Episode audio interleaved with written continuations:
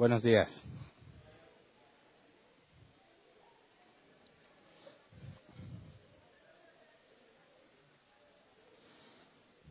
Ok. Este domingo es el, el último que hablamos de los atributos de Dios. si Dios quiere, el, el miércoles terminamos con la sabiduría de Dios.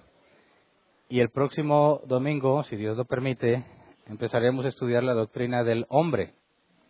Nos hemos enfocado en entender qué es Dios, quién es Dios, cómo es Dios, cómo es que conocemos de Dios, cómo sabemos de Dios.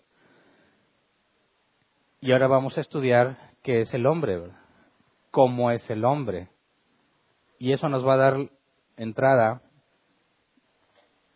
a analizar la regeneración que Dios hace en el hombre y el cómo debería ser el hombre una vez que Dios lo ha transformado. Y ahí nos va a abrir la puerta a estudiar muchas cosas eh, fundamentales como la iglesia, el bautismo, la mesa del Señor, la alabanza, la adoración, todo ese tipo de cosas que son parte de la vida cotidiana del cristiano, ¿verdad?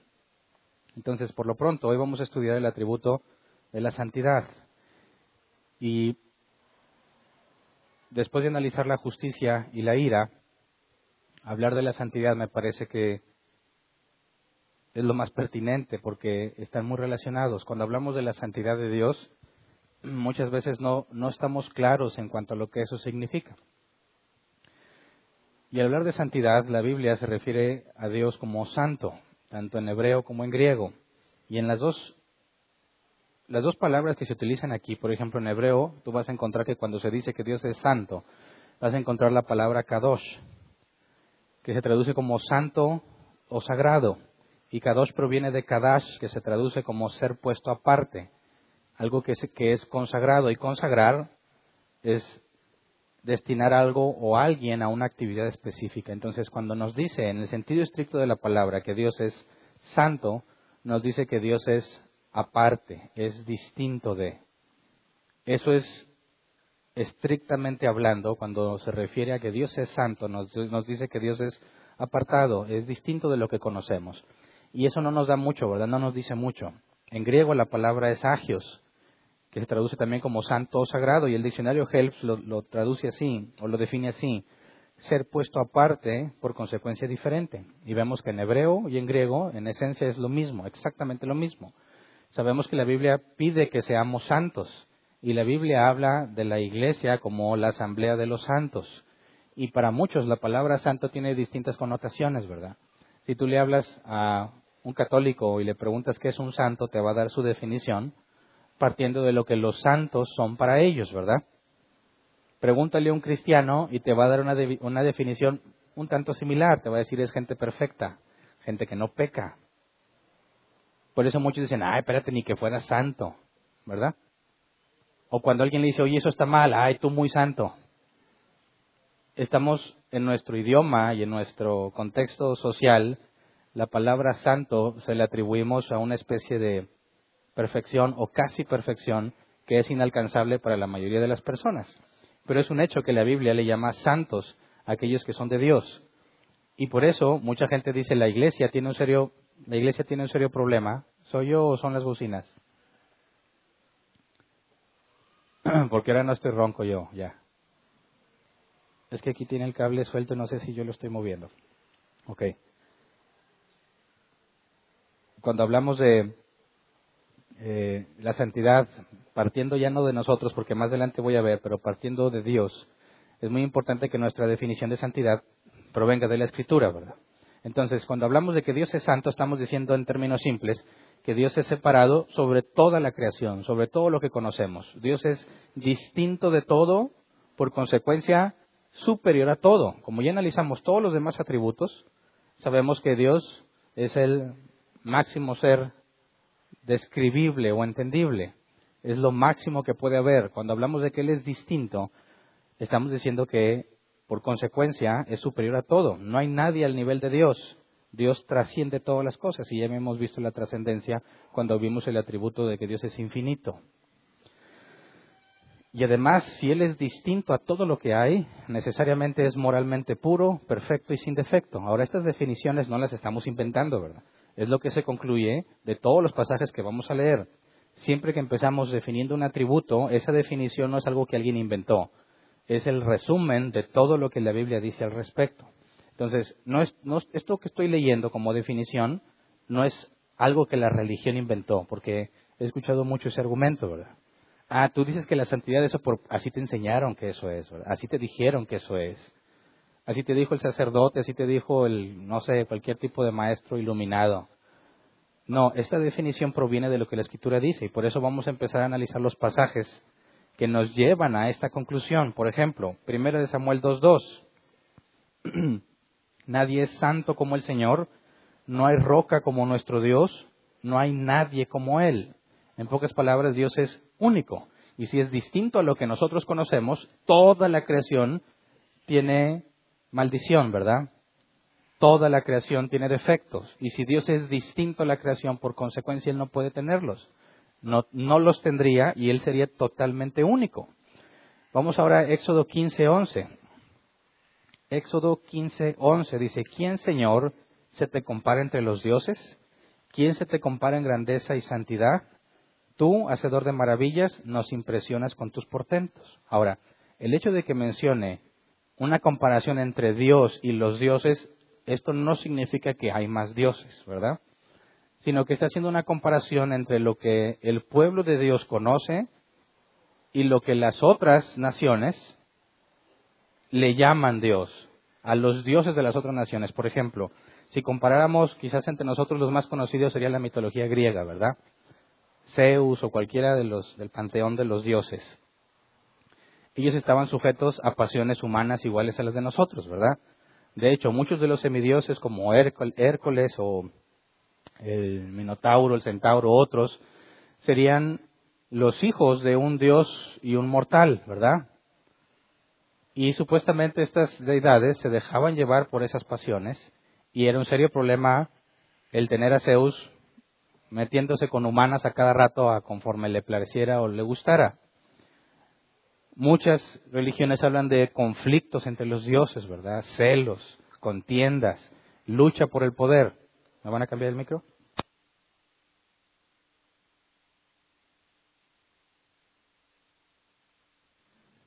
Celos, contiendas y luchas por el poder.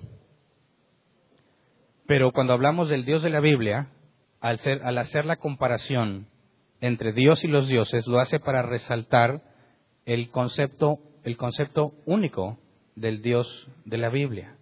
De hecho, los cristianos tenemos a un Dios distinto de todos los demás, incluso del judaísmo.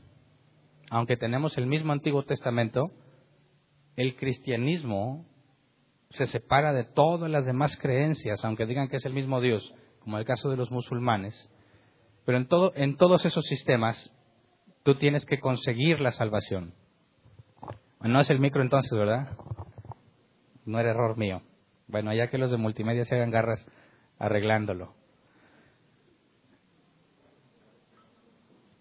Ya se me olvidó que estaba diciendo.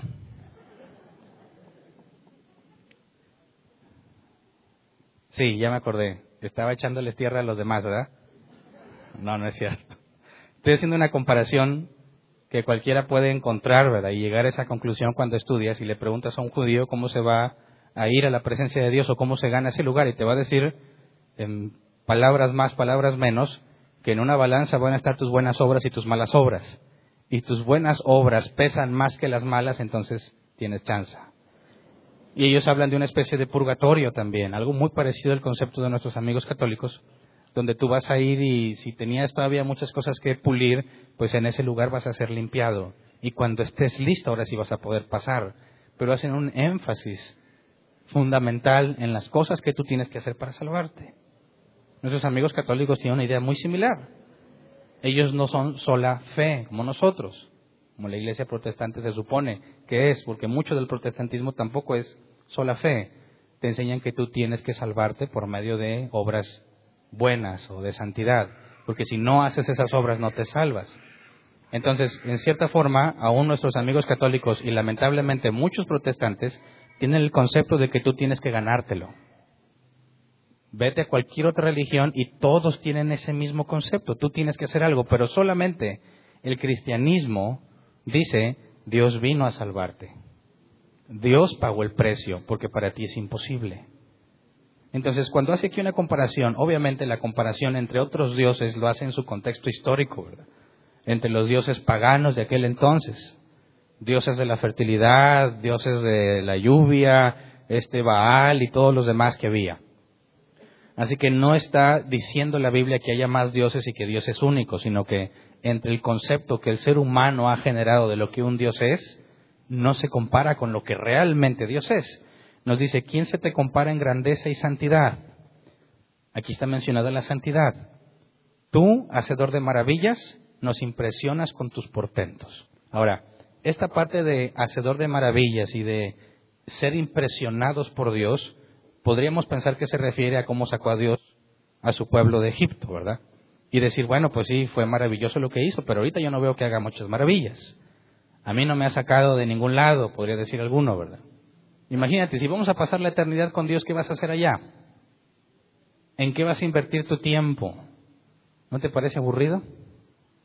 Dicen nuestros amigos ateos que aburrimiento. Y luego aparte le tienes que estar cantando siempre.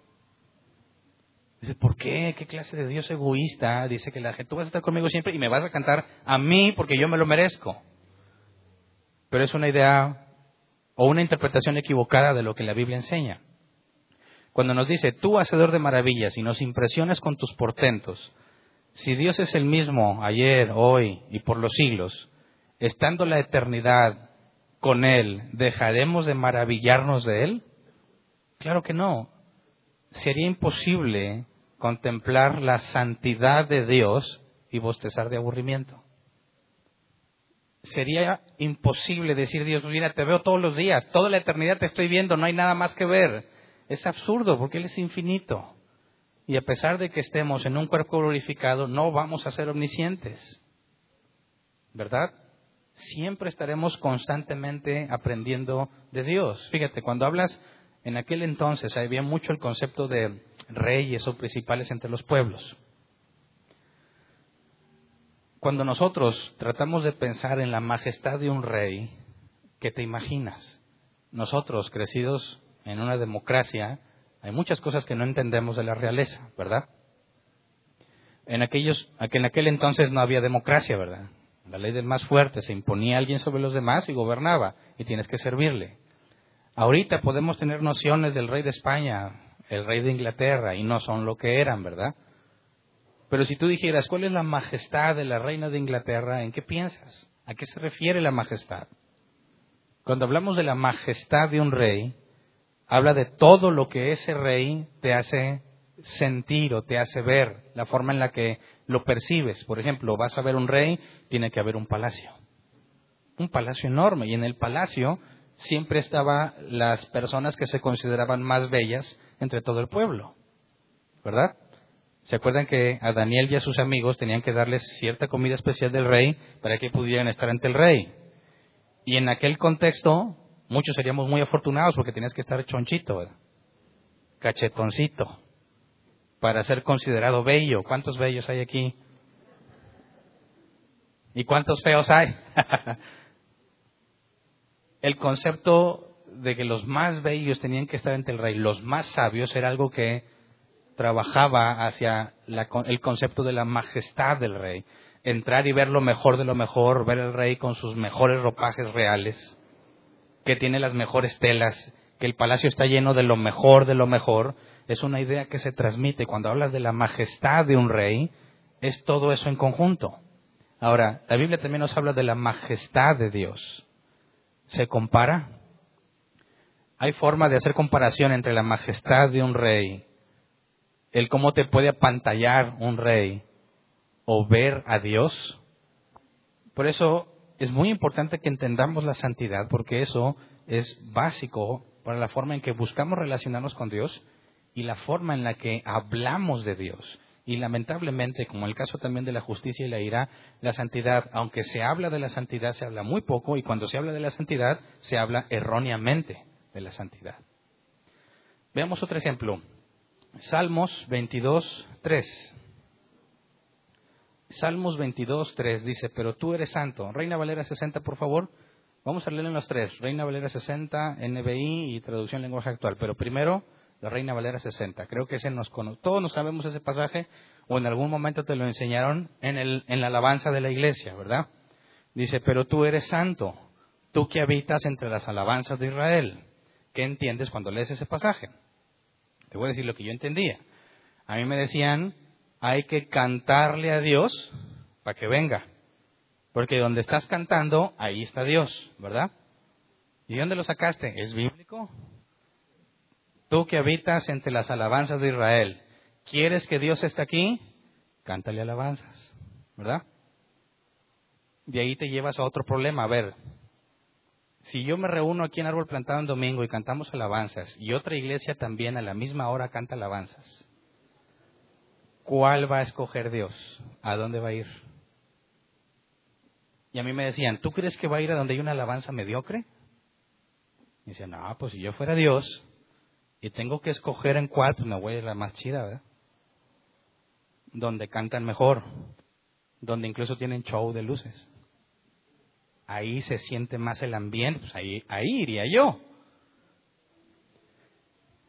Y cuando lees este pasaje dices, pues sí, ¿verdad? Hay que cantarle porque ahí habita Dios. Si no cantas no va a estar, pero este pasaje si tú lo interpretas así, estás cometiendo un gravísimo error, porque estás mutilando el pasaje, le quitaste la primera parte que dice tú eres santo, ¿verdad? Porque tú eres, perdón, pero tú eres santo, tú que habitas entre las alabanzas de Israel, entonces le quitas la parte de la santidad y concluyes que hay que cantar para que Dios esté allí. Y la palabra habitas es el hebreo yashav, que se traduce como sentarse, permanecer, habitar o habitantes. Entonces, si tomas, si tomas la, definición o la traducción de permanecer y habitar, dices, bueno, para que Dios esté aquí hay que estarle cantando, cantando, cantando, y mientras cantes Dios va a estar aquí. El problema que tienes al interpretarlo así es que no estás apegándote al contexto inmediato. Por ejemplo, cuando leemos la NBI, ¿qué dice? Pero tú eres santo, tú eres rey, tú eres la alabanza de Israel. Y aquí es donde muchos rasgan sus vestiduras. Dicen, qué manipulación tan descarada de la palabra de Dios. Ahora resulta que no tienes que cantar para que esté aquí, ¿verdad? Sino que Él es la alabanza. Dice, ¿cuál te parece más absurda? ¿Que Dios habita en las alabanzas o que Él es la alabanza? Dice, mira, cómo la gente está, tuerce la escritura. Porque aparte te voy a dar un tema más, la palabra rey no aparece en el original. Entonces, ¿qué hacemos? con esos pasajes. ¿Es realmente correcto decir, eliminando la parte de la santidad, decir que Dios habita en las alabanzas? Eso es, incorrecto, totalmente incorrecto. Te voy a decir por qué.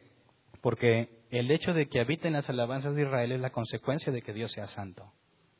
¿Me explico? No es la forma de traer a Dios, sino porque Él es santo, el pueblo le alaba. Por eso cuando vi la palabra habitas en hebreo, una traducción es sentarse.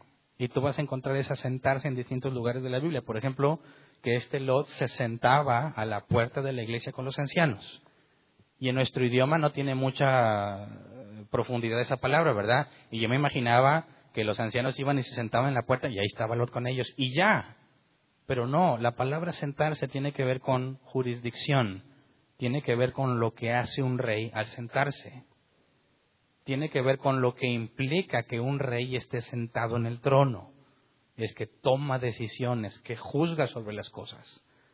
Entonces, cuando dice que Dios se sienta en las alabanzas, esa sentarse tiene que ver con un reinado o con un juez que gobierna sobre lo que se canta. Entonces, no es que tú traes a Dios cuando le cantas, sino que Dios está entronizado, como muchas versiones en inglés lo traducen. Dios está entronizado y recibe las alabanzas de Israel. Fíjate que se invierte el sentido. Cuando tú piensas que Dios habita en las alabanzas y que hay que cantarle para traerlo, lo vuelves dependiente de la gente. Cuando ves el contexto inmediato, tú eres santo, tú te sientas como rey, tú te sientas como el juez en las alabanzas de Israel, está poniendo a Dios por encima y al pueblo alabándolo porque Él es santo. La santidad de Dios es el atributo más exaltado de Dios en toda la Escritura. Sí se menciona, lo hemos leído, que Él es poderoso, ¿verdad? Que Él es omnisciente. Nadie puede tener lo que Él ha decidido hacer. Pero cuando se habla del atributo más mencionado, se habla de la santidad, el Dios santo. De hecho, una forma de referirse a Dios es el santo de Israel. El hecho de que Él sea santo provoca alabanzas a Él. Vamos a ver este ejemplo. Isaías 6, versículo 1 al 3. Isaías 6, 1 al 3. Te voy a dar un poco de contexto antes de leerlo. De hecho, dice, en el año de la muerte del rey Usías, este rey murió, había que levantar un nuevo rey, ¿verdad? Eso implicaba serios problemas para los gobernados, porque dependías mucho de cómo era ese rey. ¿Iba a servirle a Dios o no le iba a servir, verdad? Si este Dios era dado a los ídolos, a todo el pueblo le iba a ir muy mal y todos iban a ser arrastrados a la adoración, ¿verdad? Si este rey que se levantase era fiel a Dios, todo el pueblo se beneficiaría por la fidelidad del rey. Así que nos dice, el año de la muerte del rey Usías. En ese punto el trono está vacante, ¿verdad? Está la expectativa de qué va a pasar con todos ante el nuevo rey que se levante. Hay incertidumbre. Dice, el año de la muerte del rey Usías, vi al Señor excelso y sublime, sentado en un trono. Las orlas de su manto llenaban el templo. Por encima de él había serafines, cada uno de los cuales tenía seis alas. Con dos de ellas se cubrían el rostro, con dos se cubrían los pies y con dos volaban y se decían el uno al otro, Santo, Santo, Santo es el Señor Todopoderoso, toda la tierra está llena de su gloria. Ahora, esto es muy importante porque a Isaías, en medio de la incertidumbre, pensando quién va a ser el próximo rey, ¿qué es lo que se le permite ver? Al rey de todas las cosas. Este es un mensaje claro. En lugar de estar angustiándose por quién será el nuevo rey, Dios le dice, es que yo soy el rey nada pasa sin que Él lo autorice. Le dicen los serafines, Santo, Santo, Santo es el Señor Todopoderoso. La santidad y la omnipotencia, ¿verdad? Nos angustiamos por el qué va a suceder mañana, en este caso, cuál será el próximo rey, nos va a ir bien, nos va a ir mal. Y Dios le da una imagen de la majestad de Dios, de la santidad de Dios, de cómo Él es diferente a todos los demás y Él está en el trono y Él es el que gobierna. Y no importa cuál sea el próximo rey que se va a levantar, Dios está sobre ese rey, el rey de reyes y señor de señores.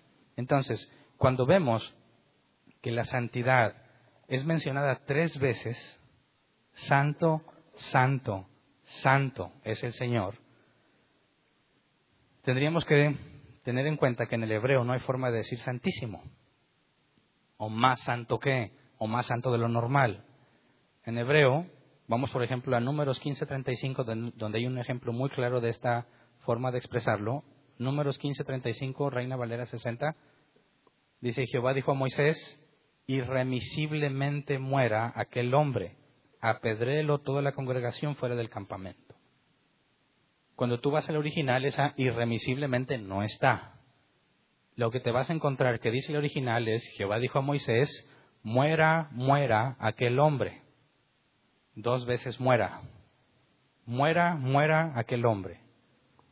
Y en hebreo esta es la forma de decir que, sin duda alguna, sin forma de encontrar otra, otra alternativa, debe de morir. Cuando dice muera, muera, está acentuando que no nada más debe de morir, sino que realmente debe morir.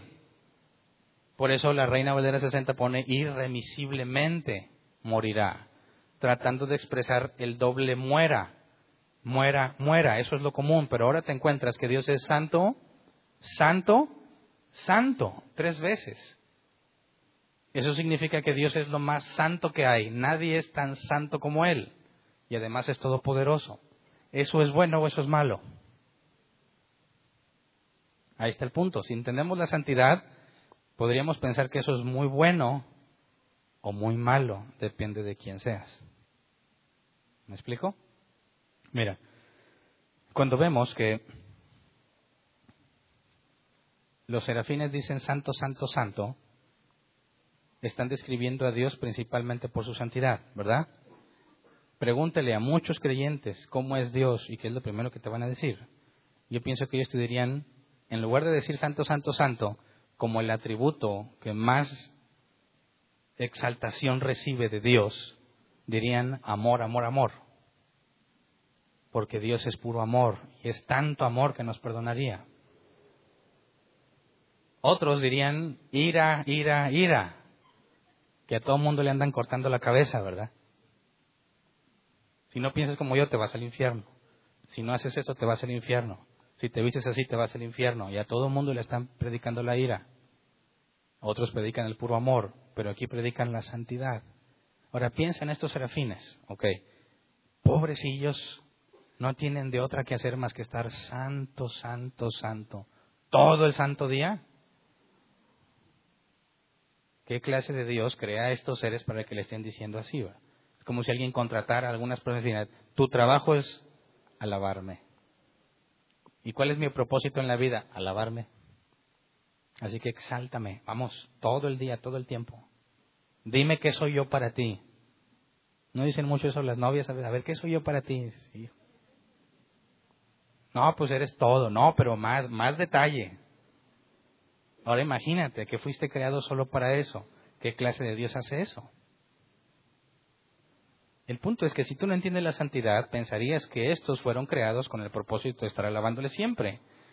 Pero la santidad implica que vas a percibir en Dios algo que jamás habías visto, algo que jamás podrás comprender absolutamente, algo que jamás podrás conocer absolutamente, de manera que siempre siempre estarías asombrado cuando vieses a Dios.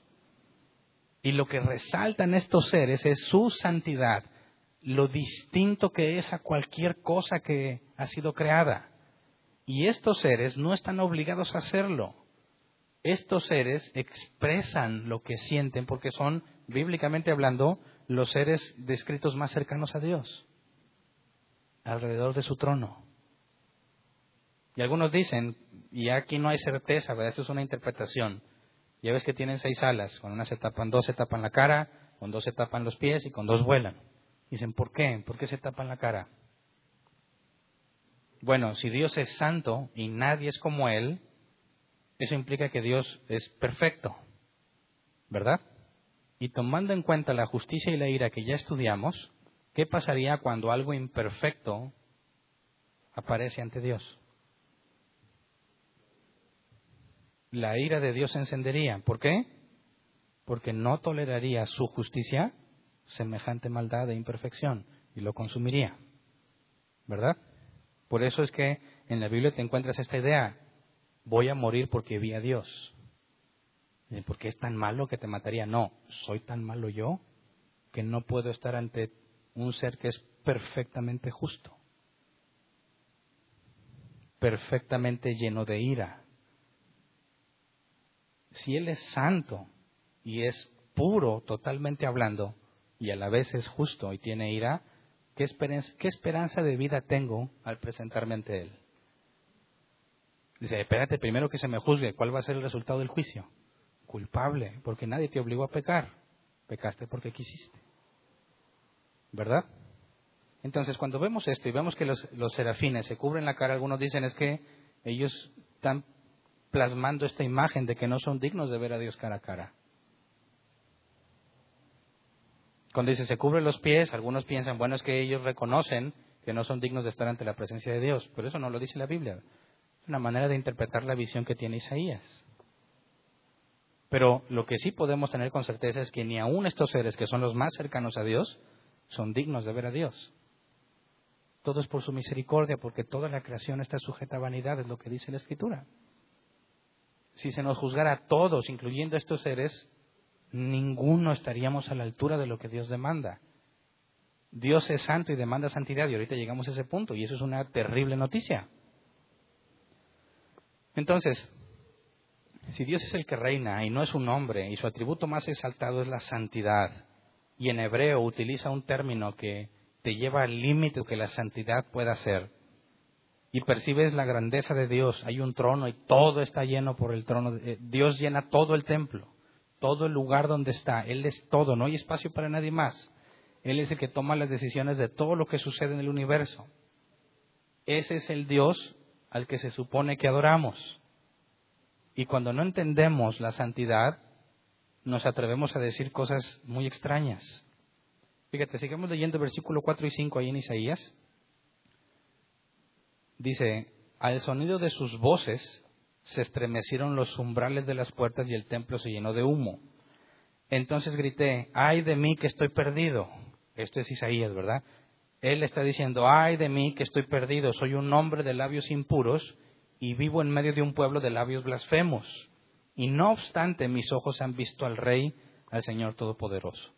¿A qué conclusión llegó este hombre, como nosotros, al contemplar la santidad de Dios, lo que Él es? Llegó a la conclusión de que Él es un pecador muy inferior a Dios, ¿verdad? Isaías no dijo, yo soy un Jehová Junior. Isaías no vio a Dios y dijo, entonces yo soy un príncipe y me merezco lo mejor. No. ¿Qué fue lo que dijo? Ay de mí que estoy perdido. Pero él es un profeta de Dios, es un siervo de Dios.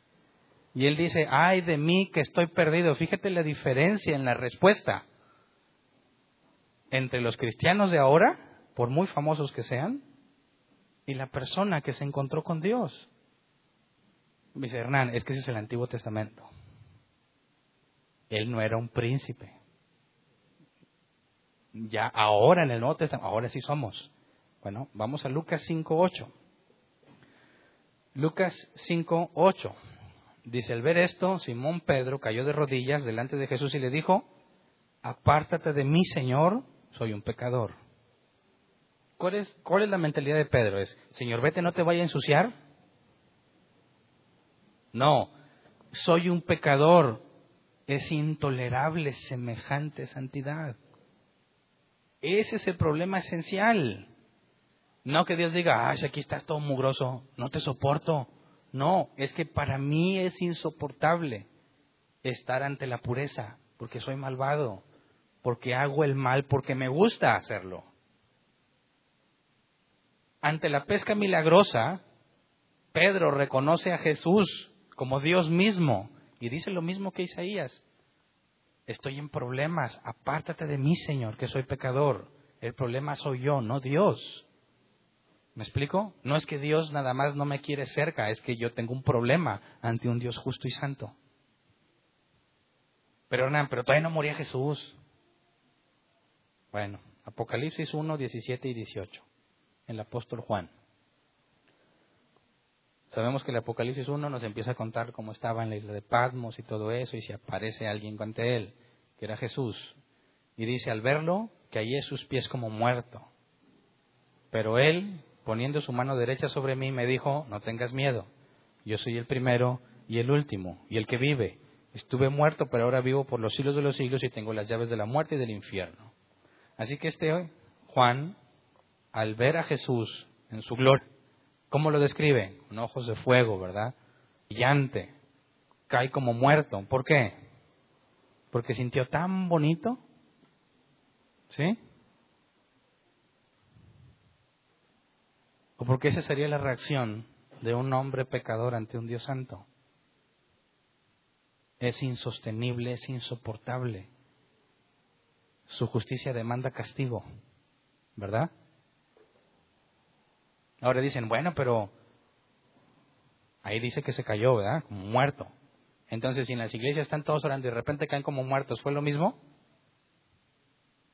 ¿Qué opinas? ¿Mm? Dime, ¿en serio? ¿En serio? ¿Crees que es lo mismo? ¿Quién se ha caído alguna vez? Ahora, de esas que te caíste, ¿cuántas fueron genuinas? Cambiaré la pregunta. ¿Cuántas veces te caíste aunque no era necesario caer honestamente? ¿Cuántas veces te caíste porque qué oso si yo no me caigo al frente, verdad?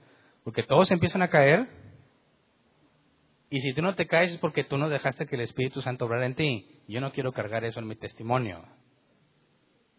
Otra opción es, bueno, pues es que si no me caigo, a lo mejor estoy impidiendo que el Espíritu venga.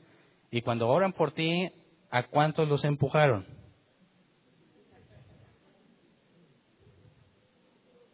Fíjate, ¿tú crees que se puede fingir esto? ¿Tú crees que podemos planearlo? A ver, pásenle todos y luego pónganse los que los van a cachar atrás, ¿verdad?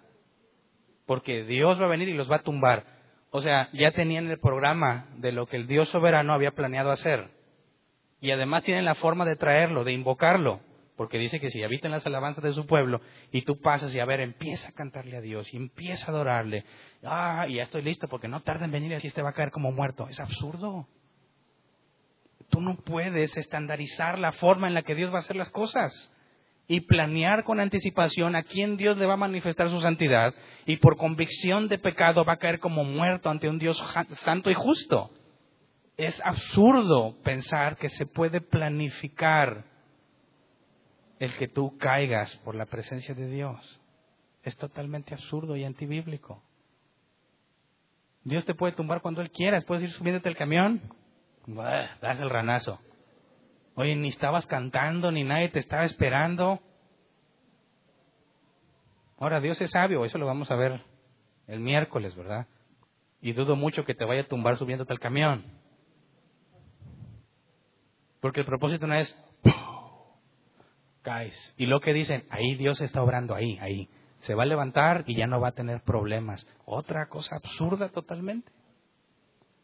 Porque entonces yo no tengo que corregir nada, no tengo que cambiar nada en mi comportamiento, simplemente de forma mágica voy a levantarme como un nuevo yo.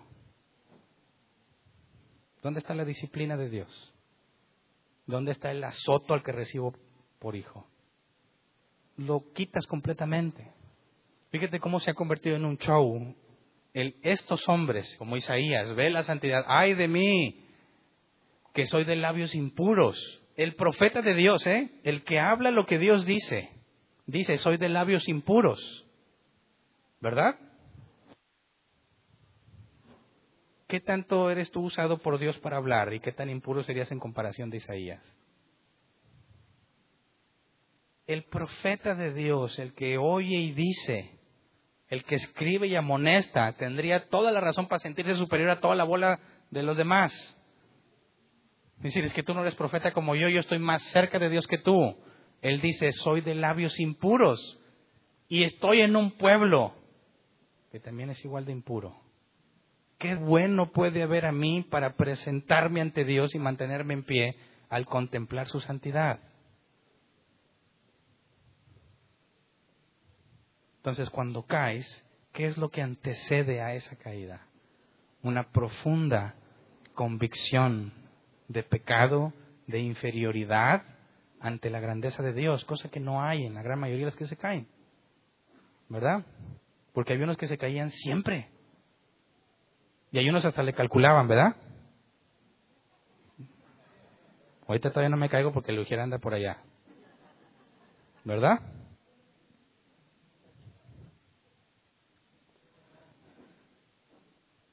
Por eso, cuando hablamos de la santidad, implícitamente está nuestro pecado.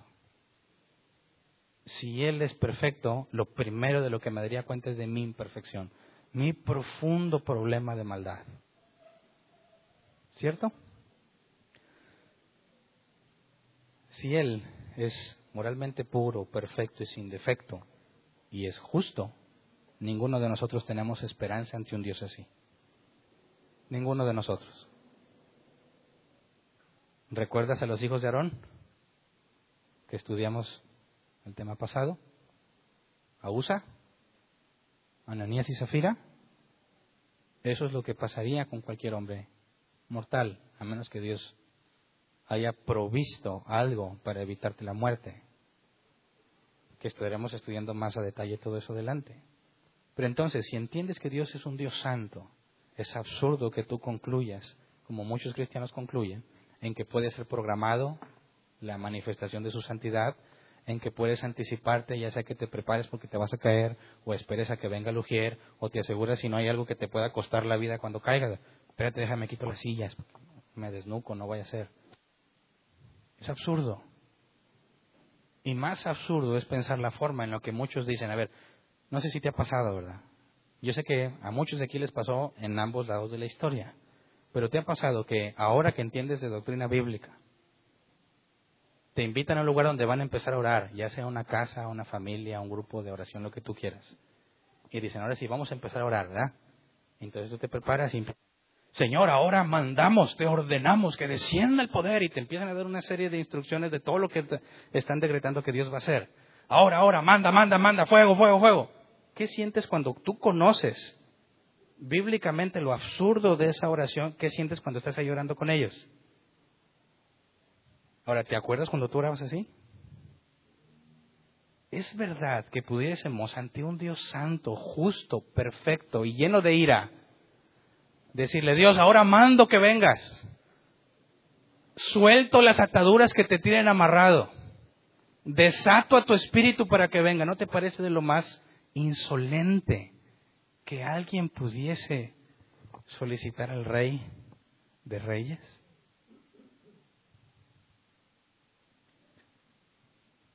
Dices, mira, híjole, ni Ananías y Zafira.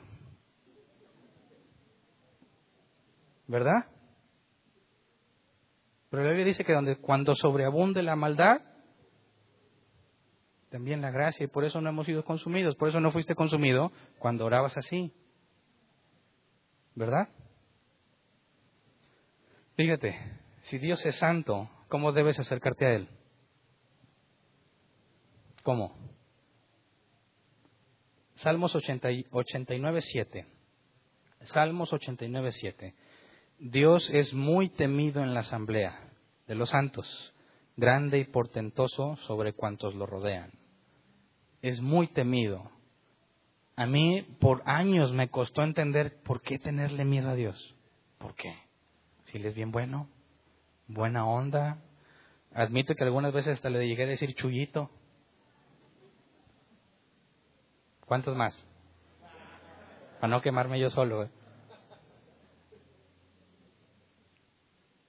¿Por qué le tiene miedo? ¿Por qué? O sea, no hay razón. No, porque no sabes quién eres y no sabes quién es Él. Él no necesita pedirte permiso para quitarte la vida. Tu vida es de Él. Todo es de Él. Vienes a hablarle. ¿Cómo debes de hacerlo? Con temor. ¿Pero qué? ¿Ay, me da miedo? No.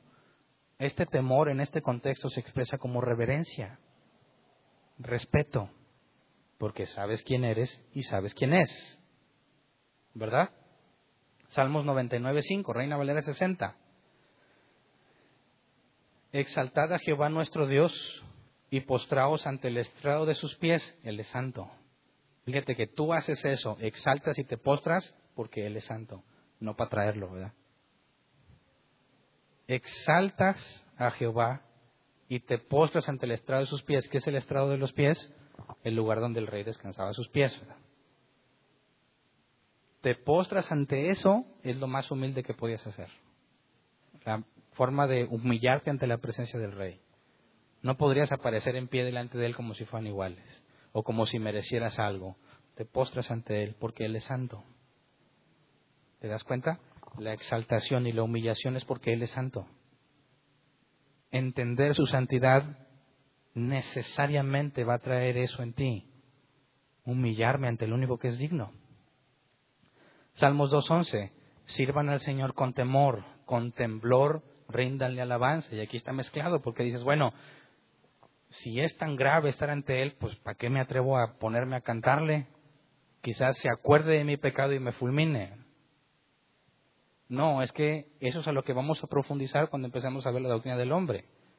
Dios es santo y habita en lugares sublimes, pero también dice que también habita con el quebrantado y humilde de espíritu ese Dios inalcanzable le ha placido escoger a unos, algunos, para que lo conozcan, para que entiendan cómo es Él. Si has de gloriarte, dice Jeremías, gloríate en entenderme y en conocerme. Filipenses 2, 12 al 13. Filipenses 2, 12 al 13 dice, por tanto, amados míos, como siempre habéis obedecido, no como en mi presencia solamente, sino como sino mucho más ahora en mi ausencia, ocupaos en vuestra salvación con temor y temblor, porque Dios es el que pone en vosotros así el querer como el hacer por su buena voluntad. Entonces, me ocupo con temor y temblor, ¿por qué? ¿Porque tengo miedo a perder la salvación? No, porque Él es santo. ¿Me explico? Muchos leen este pasaje y dicen, ya ves, con temor y temblor porque agua si te pierdes. No, no es miedo a que Dios no cumpla su promesa. Eso sería absurdo. ¿No es el Espíritu Santo las arras, la garantía del cumplimiento de su promesa? Y si tengo el Espíritu Santo, ¿por qué había de preocuparme si Dios me va a salvar o no? Eso sería absurdo, porque su Espíritu Santo es la garantía de su promesa. Ok, pero yo me sé malvado, yo me sé corrupto, yo sé que no deseo hacer el bien y cuando deseo muchas veces no lo hago. Bueno, por eso yo me ocupo en mi salvación con temor y temblor, con extrema reverencia al Dios santo que tenemos, pero sabiendo que Él produce el querer como el hacer por su buena voluntad. Yo sé que Él es santo y que no merezco estar ante Él, pero sé que a Él le ha placido santificarme. El querer como el hacer. Pero eso es solo para los que han nacido de nuevo. El hombre natural no puede experimentar esto. Dios es santo y todo Él es santo. Incluso la Biblia habla que sus cosas son santas. El templo de Dios es su santo templo. El monte de Dios es su santo monte. La tierra que Dios prometió es la tierra santa. Bueno, ¿y sus hijos cómo han de ser?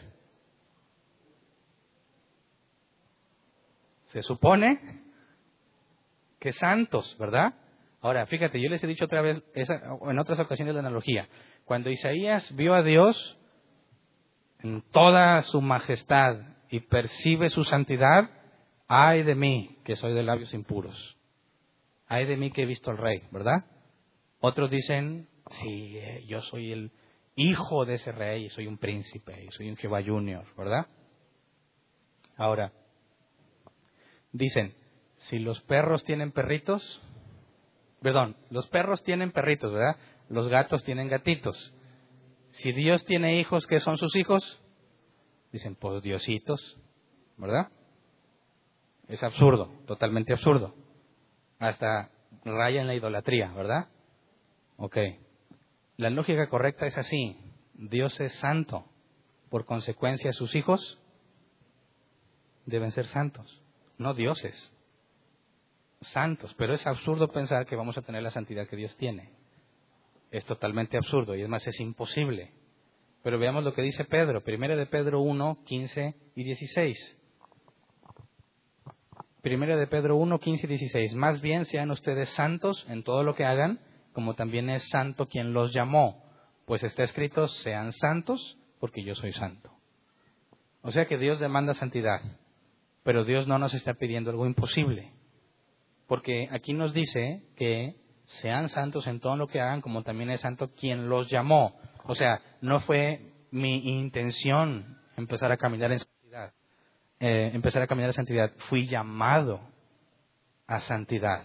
Y el que me llamó dijo que nunca me dejaría solo, que enviaría el Espíritu Santo, el que consuela a todos los hijos de Dios, y que su Espíritu Santo en nosotros produce frutos Así que aquí hay algo muy importante entender. Se nos demanda santidad, pero es imposible.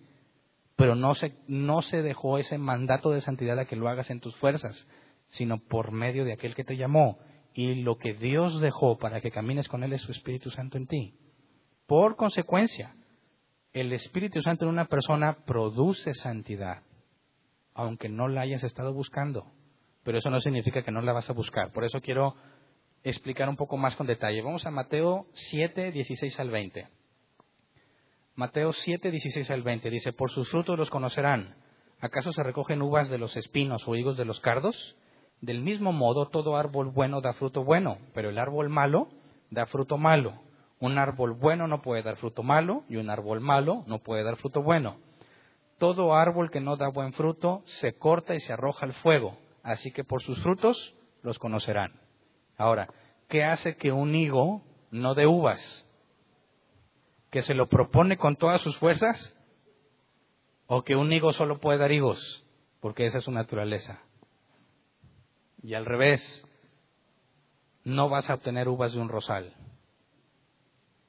Por más que se esfuerce el rosal, no es su naturaleza. Así que por sus frutos los conocerán qué implica. ¿Mm? ¿Que tú generas esas cosas o que Dios las genera en ti?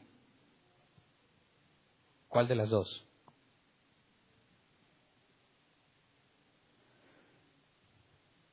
Cuando tú experimentas el nuevo nacimiento, sabes que algo pasó en ti.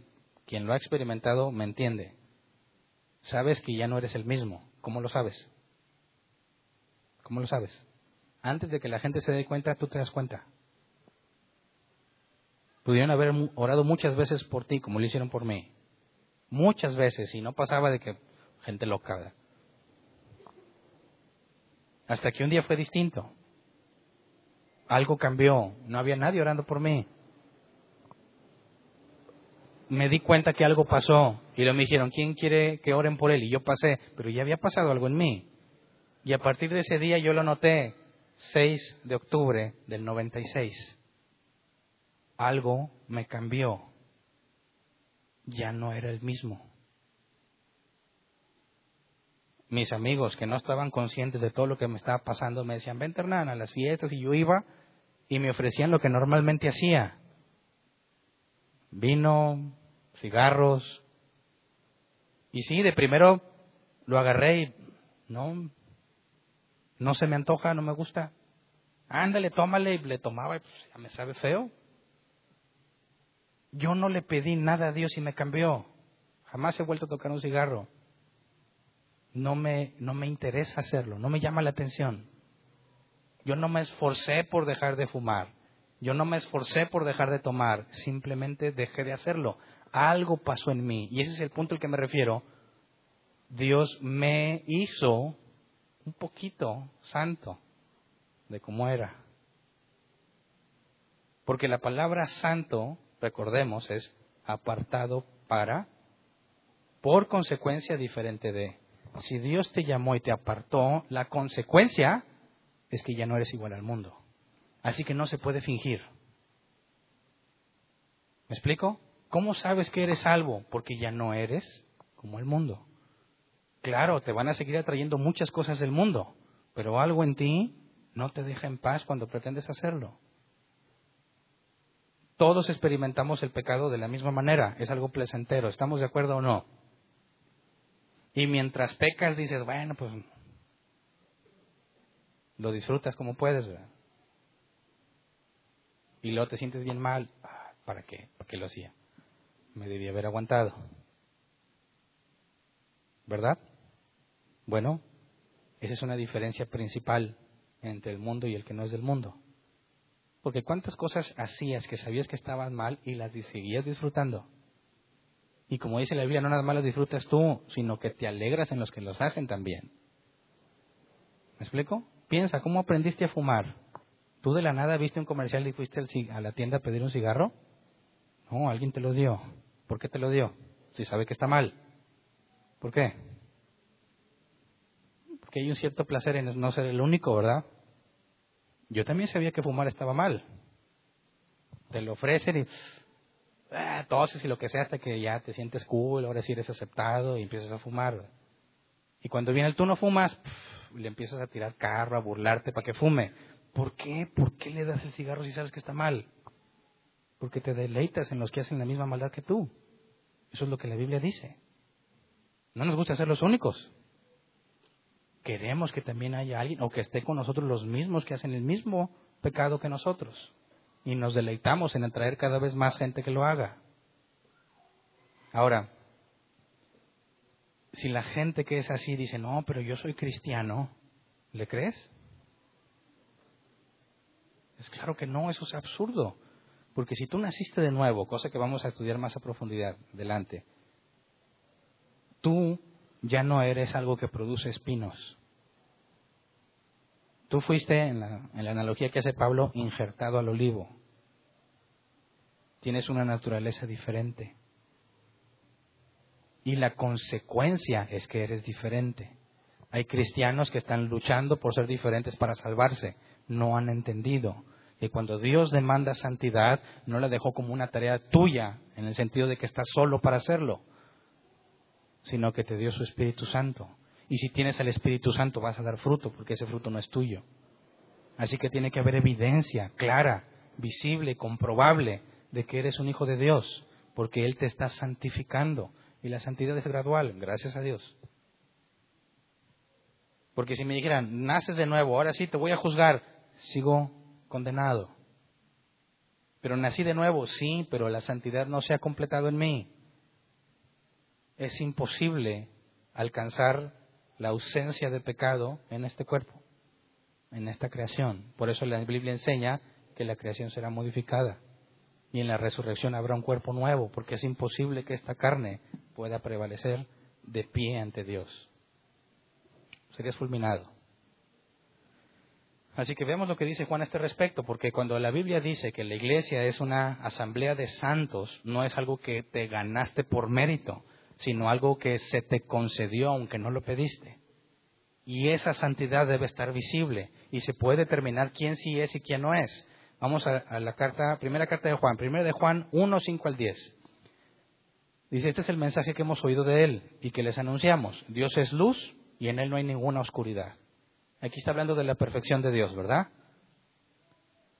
Si afirmamos que tenemos comunión con Él, pero vivimos en la oscuridad, mentimos y no ponemos en práctica la verdad. Pero si vivimos en la luz, así como Él está en la luz, tenemos comunión unos con otros y la sangre de su Hijo Jesucristo nos limpia de todo pecado. Si afirmamos que no tenemos pecado, nos engañamos a nosotros mismos y no tenemos la verdad. Si confesamos nuestros pecados, Dios, que es fiel y justo, nos los perdonará y nos limpiará de toda maldad. Si afirmamos que no hemos pecado, lo hacemos pasar por mentiroso y su palabra no habita en nosotros. Así que fíjate bien, ¿cuál era la consecuencia en Isaías al ver a un Dios santo? convicción de pecado. ¿Qué es, lo que se supone, ¿Qué es lo que se supone que debe pasar con el cristiano que asegura que conoce a Dios? Convicción de pecado.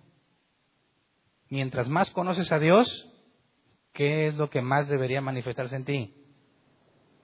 Lo pecador que eres, ¿verdad? Así que mientras más santidad tengas, te vas a sentir más pecador, porque cada vez entiendes un, un grado de pecado mayor que no conocías. Mientras más tienes en claro la santidad de Dios, más tienes en claro tus defectos. Así que es imposible, bíblicamente hablando, que un hombre que camina en santidad sea arrogante. ¿Verdad? Es contradictorio. Los hombres más santos que vemos en la Biblia, todos se reconocen pecadores. Todos. ¿Cómo es que ahora hay cristianos que dicen todo lo contrario? Dicen, yo antes pecaba, ya no. Es que absurdo. Y luego dicen que son cristianos, ¿verdad? ¿En serio? Según lo que Juan nos dice, mientes, te engañas a ti mismo. Mientras más consciente estés de tu pecado, más evidencia tengo de que conoces a Dios. Por eso, cuando oran y empiezan a, atar y desatar y decretar y pedir que vengan, que vengan ángeles y todo, ¿qué es lo que te hacen ver? una profunda ignorancia de quién es Dios y de quiénes son ellos. Un desconocimiento total de la santidad de Dios y en sus vidas. Han decidido cortarlo y vivir como si no existiera eso de la santidad. Pero vamos a otra parte de Juan, primero de Juan 2, 3 al 6. Y esto lo podemos aplicar a nosotros y a cualquiera que conozcas que se dice cristiano. Dice, ¿cómo sabemos si hemos llegado a conocer a Dios? si obedecemos sus mandamientos. El que afirma lo conozco, pero no obedece sus mandamientos, es un mentiroso y no tiene la verdad.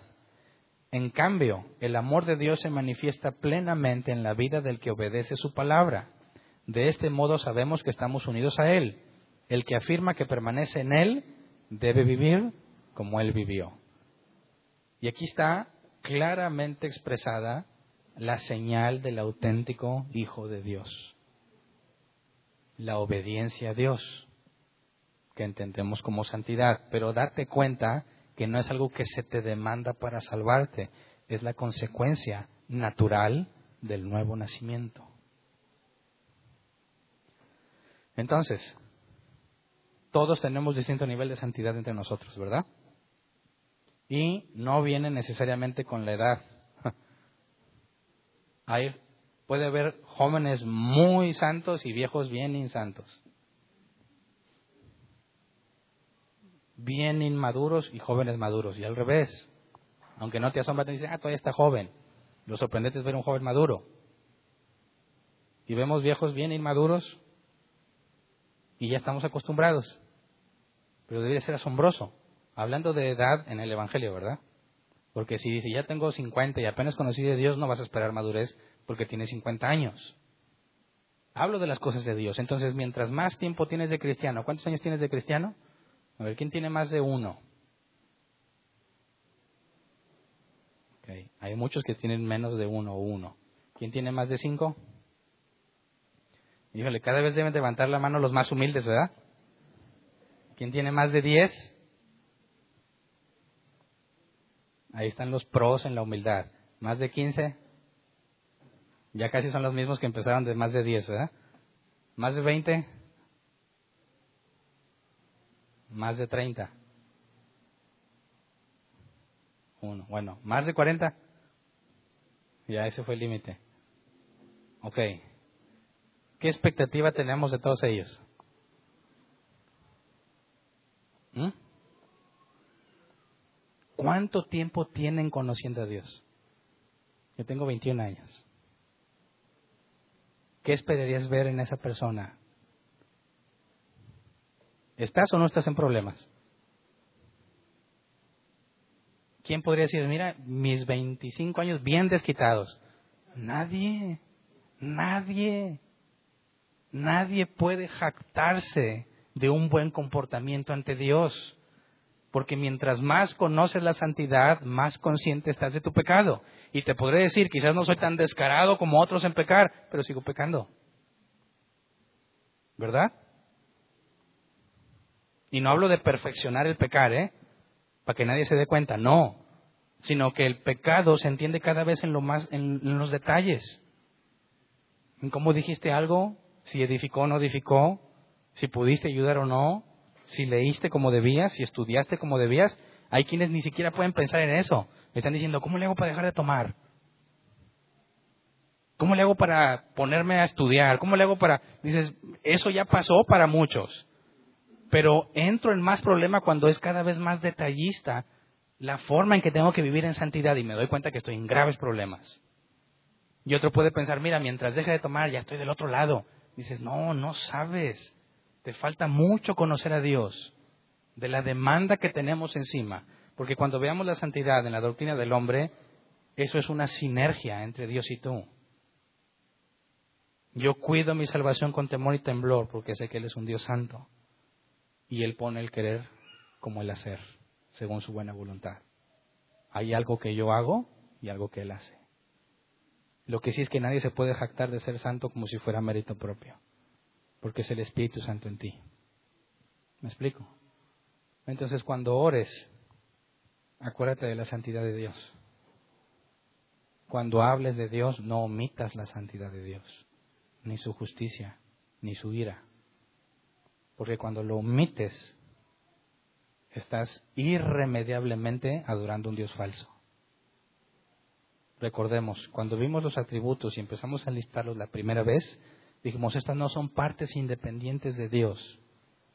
Todo esto es Dios. Su amor es santo, su justicia es santa. Todo en Él es santo. Y si tú omites uno de esos, estás predicando un Dios falso. Por eso fíjate bien, en la predicación que tú veas de Pedro, de Pablo, te vas a encontrar claramente lo que Jesús decía, arrepentíos, porque el reino de los cielos se ha acercado. Cambia tu manera de pensar y de vivir. Cuando predicó Pedro, ¿de qué les predicó en su primer discurso? Dijo, todos ustedes mataron a Jesús. Varones hermanos dijeron, ¿qué podemos hacer? arrepiéntanse. ¿De qué está hablando ahí? De la santidad, de la justicia y de la ira. ¿Verdad? Pablo ante los griegos, Dios ha mandado a todos los hombres que se arrepientan. Pero Pablo, ¿por qué les dices eso? Le había dicho a los griegos, Dios tiene un plan maravilloso para tu vida.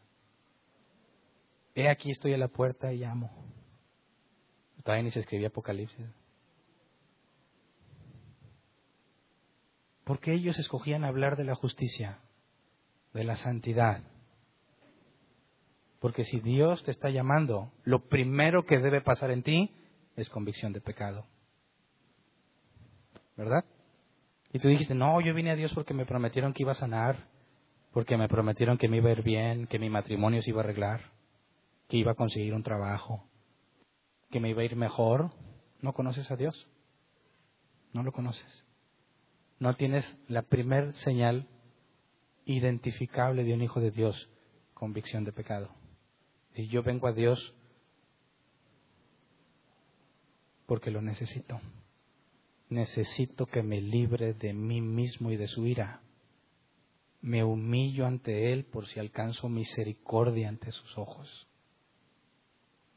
Esa es la razón por la que alguien se humilla ante Dios. Y cualquier otra razón no es válida, no es correcta.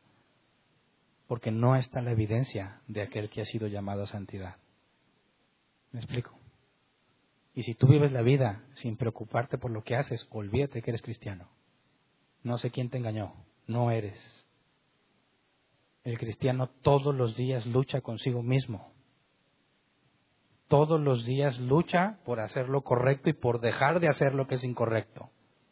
Y esa lucha indefectiblemente se traduce en oración, necesito que me perdone, Señor, porque me esforcé y aún así no pude, o porque ni siquiera me esforcé. Pregúntele al cristiano cada cuando ora, ¿qué te va a decir? Sí, cada vez que me siento a comer, Padre, te doy gracias por esta comida. Y hay quienes ni eso, ¿verdad? Le pones el plato y perdóneme, pero igual que el perrito de la casa, Y así son muchos cristianos, ¿verdad? Se pone el plato y...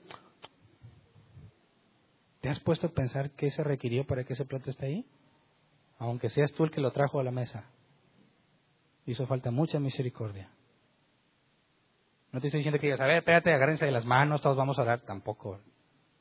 Pero tiene que haber un profundo sentimiento de gratitud cada que recibes algo. ¿No lo sientes? Te tengo muy malas noticias. No conoces a Dios, no te conoces a ti mismo. No puede ser que los cristianos no oran. ¿Qué haces todo el santo día entonces? ¿No te das cuenta de todos los errores que estás cometiendo? ¿No te das cuenta de la falta que tienes de acercarte a Dios y de pedirle que te ayude a seguir? ¿Cómo aguantas todo el día sin orar? ¿Cómo le haces? O simplemente no eres cristiano, así de simple. ¿Cómo podrías convencer a alguien de que es nacido de Dios si ni siquiera se siente mal de lo que hace? Es normal, Hernán, todos lo hacen. Mal de muchos, consuelo de tontos. No es bíblico, pero es cierto. Cuando estudiamos la santidad, cae sobre nosotros un peso enorme no estamos haciendo lo que debiéramos hacer. Y aquí dice, si alguien peca, nos llama santidad, pero si alguien peca, abogado tenemos en Cristo. Si confesamos nuestro pecado, Él es fiel y justo para perdonarnos. Y ese es un punto que vamos a estudiar más adelante. ¿Cómo puede seguir siendo justo si nos perdona? Y ya lo vimos en el caso de la justicia, ¿verdad? Así que por favor, si son cristianos, pórtense como tales. Busca la santidad, sin la cual nadie verá al Señor, sabiendo que Él produce el querer como el hacer, según su buena voluntad. Por eso cuando pecas es, Señor, no lo oculto, no lo niego, lo reconozco. Me rebelé ante ti, me rebelé porque así quise, porque consideré que era lo mejor para mí en ese momento, porque me agradó más que hacer tu voluntad. Por eso te pido perdón. Porque eso es lo que hacemos cuando pecamos. Así que examinémonos a nosotros mismos. Y pidámosle a Dios misericordia. Sabemos que es fiel y justo para perdonarnos si somos hijos de Él. Si no, si no te sientes así, si viniste a Dios por otra razón, si estabas buscando otra cosa y no te has dado cuenta del grave problema que tienes ante un Dios santo y justo, arrepiéntete. La Biblia dice que Dios no rechaza un corazón contrito y humillado. ¿Qué hemos de hacer? Le dijeron a Pedro, arrepiéntanse, por si Dios les concede perdón. Así que vamos a ponernos de pie y vamos a orar.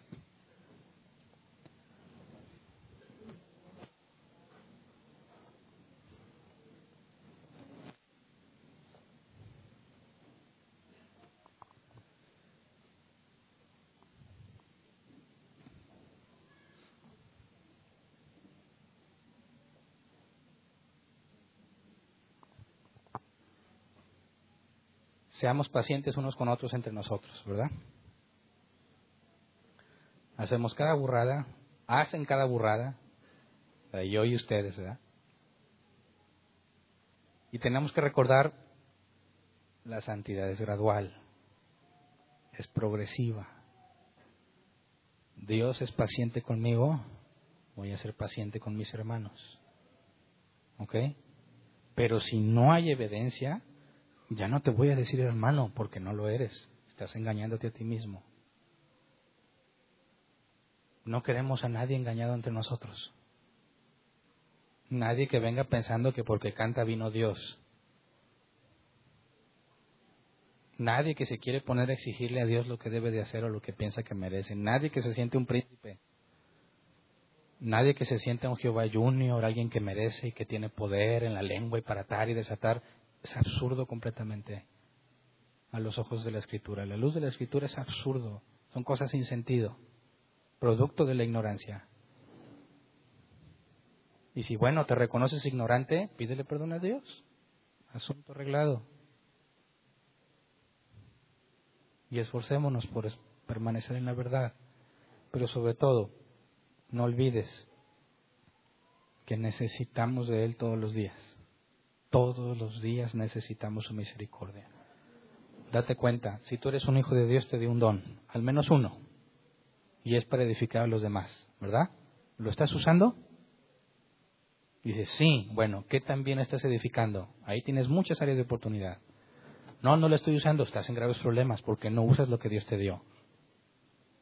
Caes en la categoría de siervo infiel, siervo malo,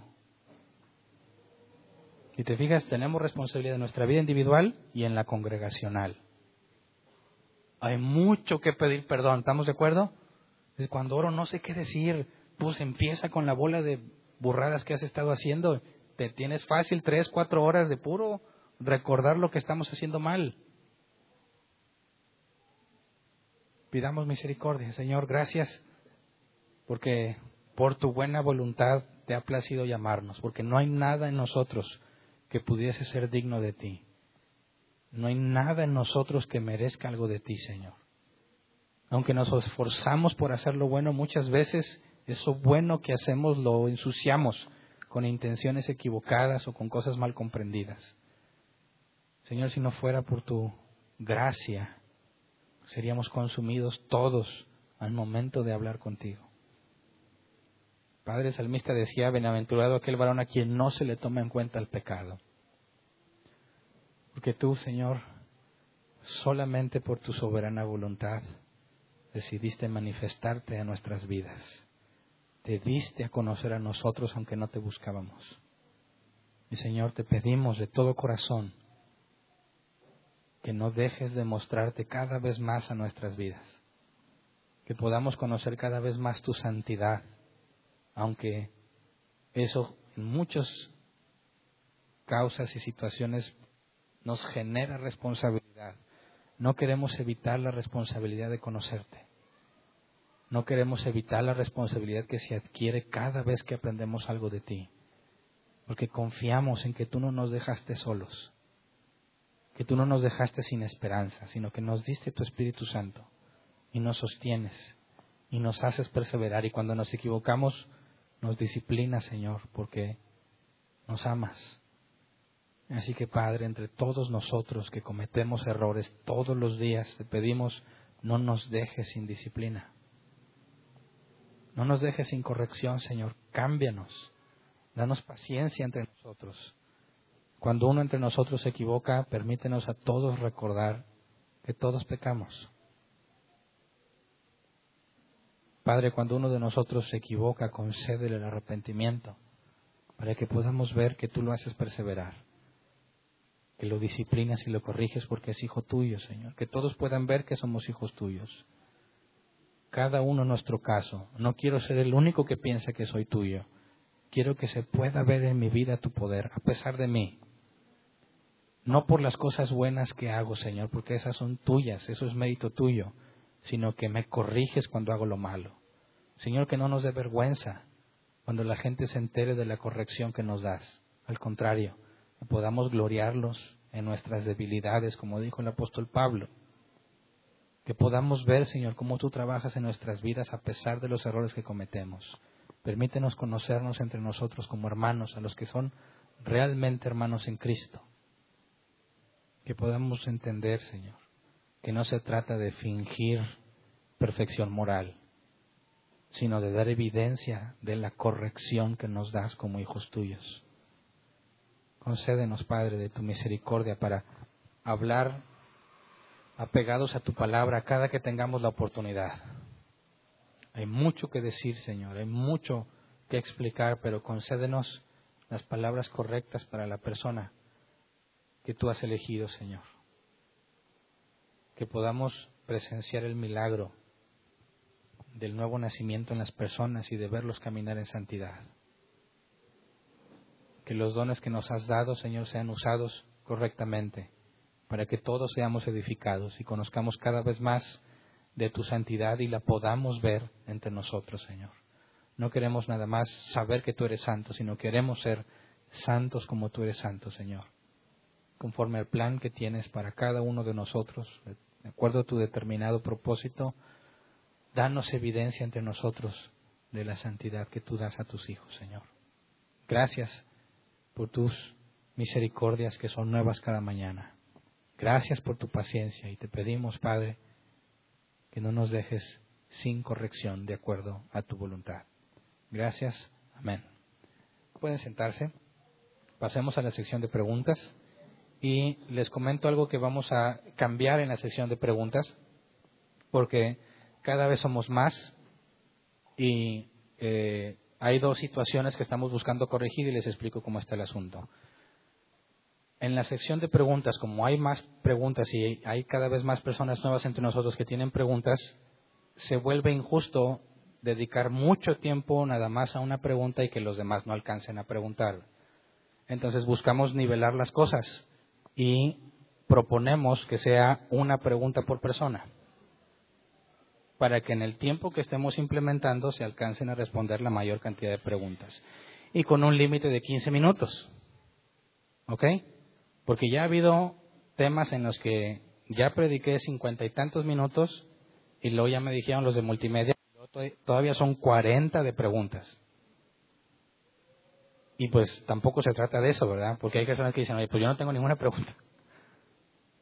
Y quiero esperarme a todas. Entonces, yo entiendo que aquí dicen, yo no tengo preguntas. Bueno, se levantan y se van atrás y distraen a los que sí están interesados en preguntar o en escuchar las respuestas que se dan. Entonces se genera desorden.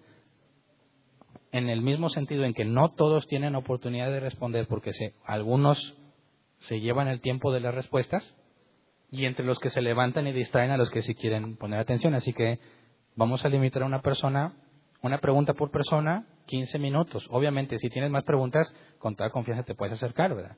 Pero ya le dedicas tú el tiempo a eso, no todos los demás. ¿Me explico? ¿Les parece justo? ¿Estamos de acuerdo todos? Muy bien. Entonces, quien tenga una pregunta, levante su mano y le llevan el micrófono. No necesitas antigüedad, no importa que seas nuevo, cualquiera puede preguntar. Allá hay una pregunta, allá atrás también.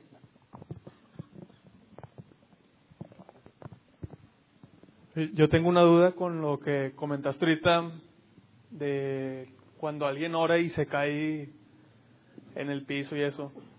En lo personal, bueno, así rápido nada más, un ejemplo, yo he visto hasta niños cuando están orando y de repente se caen y a veces como que se quedan riendo mucho tiempo, ese tipo de, de manifestaciones, no sé si sean correctas o no, o cómo interpretarlas. Bueno, qué bueno que haces esa pregunta. Yo te puedo decir por experiencia personal que recién sentí un cambio en mi vida. Yo tuve la experiencia de caer. Nadie me estaba cuidando, nadie me dijo que se prepararan porque iban a caer, fue algo que pasó de repente. Y yo te puedo decir que cuando me levanté sentí que algo también había cambiado en mí. Pero eso no significa que ya no cometí errores ni que fui bendecido. Empecé una serie de problemas muy graves en mi casa y en mi vida que casi me llevaron a pensar en el suicidio. Pero yo lo experimenté, pero también soy honesto y, muchas veces me caí pues para ver si Dios repetía lo que había pasado una vez. De alguna forma piensas que si te caes le estás dando opción a que Dios obre en tu vida porque así me enseñaban. Entonces, bíblicamente no podemos negar que la gente caiga. El asunto es examinar la situación y determinar si está sucediendo como la Biblia dice.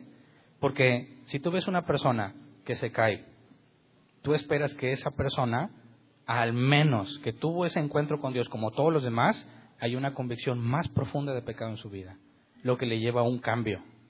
No que Dios eliminó cosas, sino que se conoce más a sí mismo al experimentar la santidad de Dios. Ahora, si tú dices que un niño cayó, bueno, no hay nada en la escritura que niegue que Dios pueda tratar con un niño, pero ese niño tendría que tener una evidencia de eso que Dios hizo con él. Y si el niño sigue siendo normal, dices, oye niño, pues no te andes cayendo, ¿verdad? O sea, porque no hay evidencia de eso. Ahora, hay gente que hasta pone a predicar a los niños. Y la gente se cae cuando los niños predican. Ahora, honestamente, hay requisitos en la Biblia de que no seas un neófito a la hora de que sirves. Y ya esos criterios se los brincaron y están haciendo cosas que están apartadas de la escritura. Entonces, bíblicamente reconocemos que así como Juan así como muchos otros, Dios puede tumbarlo si Él quiere. No hay ningún problema. El punto en el que estamos en contra es que sea algo programado, advertido, cuidado y muchas veces falseado. ¿Me explico? Ahí hay otra. Bueno, buenas tardes, Hernán. Buenas tardes. Mi pregunta es con referencia a la santidad. O sea, entendiendo que la santidad no es algo, no es como que un requisito para la salvación. Entonces mi pregunta es, eh, en la santidad somos apartados para, pero ¿tiene alguna consecuencia trascendental o eterna el hecho que se nos pida que seamos santos? ¿O es simplemente porque eso va a traer consecuencias positivas en mi vida? ¿O porque como hijo de Dios tengo que portarme tal y como Él es o mostrarme como Él, él, él se me manifiesta como santo? o qué consecuencia trae o qué propósito tiene. Ok. Dice, sin santidad nadie verá al Señor, ¿verdad?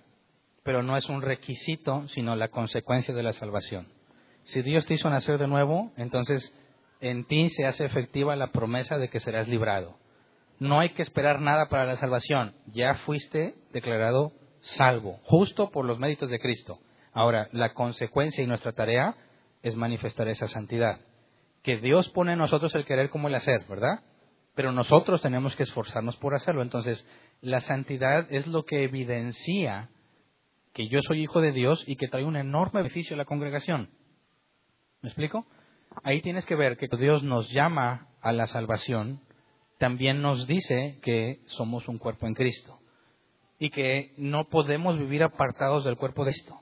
Tenemos que estar en el cuerpo y esa santidad es lo que se requiere entre todos para que podamos ser edificados ya sea por medio de un servicio, un ministerio, simplemente por tu forma de vivir. Entonces, cuando hablamos de la responsabilidad de un cristiano a ser santo, es para mostrar lo que somos en beneficio de los demás. Y propio, yo también quisiera agregar ahí que no se me pase la recompensa que menciona Pablo. A cada uno se le dará según lo que haya hecho y toda nuestra obra va a ser juzgada. Entonces es un factor más a considerar del por qué debemos hacer las cosas bien. ¿Alguien más? ¿No?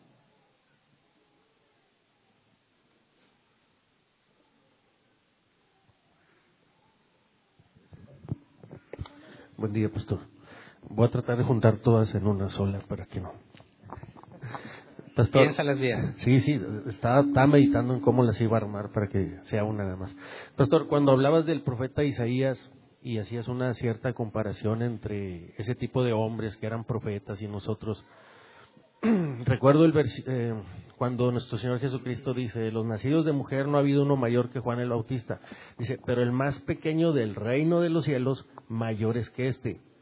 No es que yo me sienta príncipe, ni Diosito, ni Jehovita, ni no, no, no. O mayor que Juan. Sí, no, nada mayor que Juan. Pero son palabras del mismo Señor Jesucristo. No quiere decir que yo no estoy diciendo que no sea pecador. Pero, ¿dónde quedan, pastor? Ah, ni que niegue la santidad de Dios, pero ¿dónde quedan los pasajes donde nos dice, justificados pues por la fe, tenemos paz para con Dios por medio de nuestro Señor Jesucristo? Acerquémonos pues confiados al trono de gracia para alcanzar gracia, para alcanzar misericordia y dar gracia para el oportuno socorro. Tomando en cuenta todas esas cosas, pastor, y, rematando, como diría alguien, con lo que nos dice Dios en el libro de los Hebreos, cuando dice, dejando pues los rudimentos de la fe, aclaro nuevamente, de ninguna manera niego la santidad de nuestro Dios, ni digo yo no soy pecador, ni me siento más que nadie, no.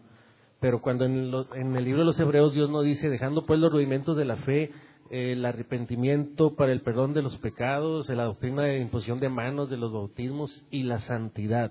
Tampoco estoy diciendo, como bien enseñas en otros videos, que podemos pecar deliberadamente. Yo lo entiendo, pastor, ayúdame a entender esto. O sea, nuevamente, no estoy diciendo que no sea pecador ni que Dios no sea santo, pero en esos pasajes de la Escritura que te acabo de mencionar, pastor, no nos está diciendo como que espérate, sí, ya, Dios te perdonó, ya te arrepentiste y ya entendiste que Dios es santo, pero tienes que seguir creciendo en que el, carácter de Cristo sea, sea formado en nosotros. ¿Qué opinión te merece eso? Y si entendí bien, pastor, que la santidad de Dios amerita alabanza, tú mencionaste postrarse, tú mencionaste humillarnos. El domingo pasado unos cantos que el canto repetía, me postro, me postro, me postro. En mi corazón sentí postrarme, pero hubo otra fuerza, que no sé qué sería, que me decía, no, no te postres, porque a lo mejor te vas a ser mal visto. Mientras no sea el diablo. Sí, pero tú mencionas, no, pues, pues, yo creo que no. Este, pero tú mencionaste humillarse, tú mencionaste postrarse ante la santidad de Dios. Si en una congregación, pastor, no voy a decir que sea esta, ¿verdad? pero se tiene un cierto entendimiento de la santidad de Dios, se tiene un entendimiento porque lo repites, ¿verdad? De que no te debes de caer este, a lo loco o a lo tonto, esas cosas. Bueno, entonces, ¿por qué en ese tipo de congregaciones, pastor, no hay, por así decirlo, esa alabanza que la santidad de Dios debe recibir? por parte de nosotros como humanos.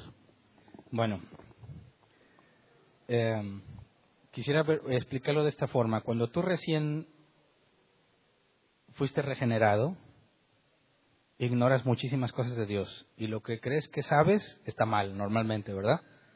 Así que no puedes, no tienes de, entrada una revelación amplia de la santidad de Dios. Te sabes pecador, te sabes perdonado. ¿verdad? Cuando Pablo habla y, todo el Nuevo Testamento habla de eso, de la conciencia o el remordimiento que viene a nosotros cuando pecamos, el consuelo que tenemos es que Dios, por medio de Jesucristo, pagó. ¿Me explico? Pero cuando yo digo que vamos creciendo en madurez, cada vez vas conociendo más a Dios y su santidad, y eso como, como consecuencia, además de la gracia que sabes que recibiste, te empiezas a dirigir a Dios como es Él, ¿verdad? teniendo una revelación más profunda de cómo es Él. Y es por eso que se nos pide que lo hagamos con temor y temblor. Obviamente el que está empezando muchas cosas no las sabe, él ve hacia él mismo y ve un cambio, pero no hay mucho que entiende ese Dios, pero conforme vamos avanzando, cada vez Dios es más claro en nuestro entendimiento y debemos comportarnos de acuerdo a lo que Él es y nos lleva a ese comportamiento reverente. Porque si tú tratas de forzar la reverencia, se vuelve legalismo. ¿Me explico? Entonces tiene que ser una consecuencia en la persona. Puede que vengan personas que están muy inmaduras y son irreverentes. Y tú le dices, no hagas eso, no te pongas esto, no te vistas así. Eso ya se vuelve legalismo, que no es una imposición bíblica. La reverencia tiene que venir como resultado de conocer su santidad por medio de su revelación, ¿verdad? Y luego, cuando lo vemos nosotros en cómo lo aplicamos, si tenemos que postrarnos ante Dios y tú dices, bueno, yo quiero postrarme ante Dios, Pablo pone las reglas en cuanto a la, forma en que nos desenvolvemos en la congregación. Pablo nos dice que haya palabra, ¿verdad? Que haya profecía en el sentido de hablar lo que Dios ha dicho, que es la escritura principalmente. Que haya cánticos, pero nos advierte que no parezcamos locos, que no se vea desorden, porque cuando entre el incrédulo va a ser confundido, va a ser va a tropezar por ese comportamiento incongruente. Así que tenemos que buscar un balance entre hacer lo que Dios dice y humillarnos ante Él, pero no provocar desorden. Si alguno entre nosotros de repente siente ganas de postrarse, hazlo. No hay nada que te impida hacer eso. Pero asumo que Dios no te va a estar diciendo siempre, pósate, pósate, pósate. Todas las reuniones, ¿no? Sería algo excepcional, algo que en lo particular sentiste que debías hacer. Entonces, no, es que yo siempre me quiero postrar a Dios. Bueno, todos los días hazlo en tu casa. No tienes que esperarte a venir aquí, ¿verdad? Todos los días hazlo. Y si aquí no es algo que genere tropiezo a los demás, tendríamos libertad de hacerlo. Por ejemplo, hay personas que dicen, ¿puedo levantar las manos cuando está la canción? Levántalas. Pero no se las pongas en la cara al otro o cosas que le estorben en lo que él está haciendo. O sea, no ser tropezadero. Hay unos que están que quieren llorar y están luchando por no ir. Pues llora. Si vas a llorar, llora, pero no agarres, ¡ah! grito suelto y llamando la atención. O sea, no se trata de no hacer lo que sentimos, sino de buscar que haya orden para hacer lo que nos sentimos movidos a hacer, espero, movidos por Dios, sin hacer tropezar al otro. ¿Me explico? Respecto a la primera parte de la pregunta, pastor, te entendí que la santidad de Dios quedó satisfecha por medio de nuestro Señor Jesucristo y que por más que nos esforcemos nosotros, no es que a, no es que a Dios, no es que no es que le haya faltado hacer algo a Cristo y que lo tenga que hacer Hernán o cualquiera de nosotros para satisfacer la santidad que la justicia de Dios demandaba. Te entendí algo de lo que comentaste al principio y era lo que iba orientada mi la primera parte de mi pregunta. ¿Estás de acuerdo con esa parte? Claro. Gracias. Muy bien. ¿Alguien más? O allá indíquenme si todavía hay tiempo. ¿Sí hay? Misericordia, dijo. ¿Alguien tiene otra pregunta? Si no, para ya terminar la sesión. Muy bien, ya no les voy a rogar tanto entonces tampoco. Avisos.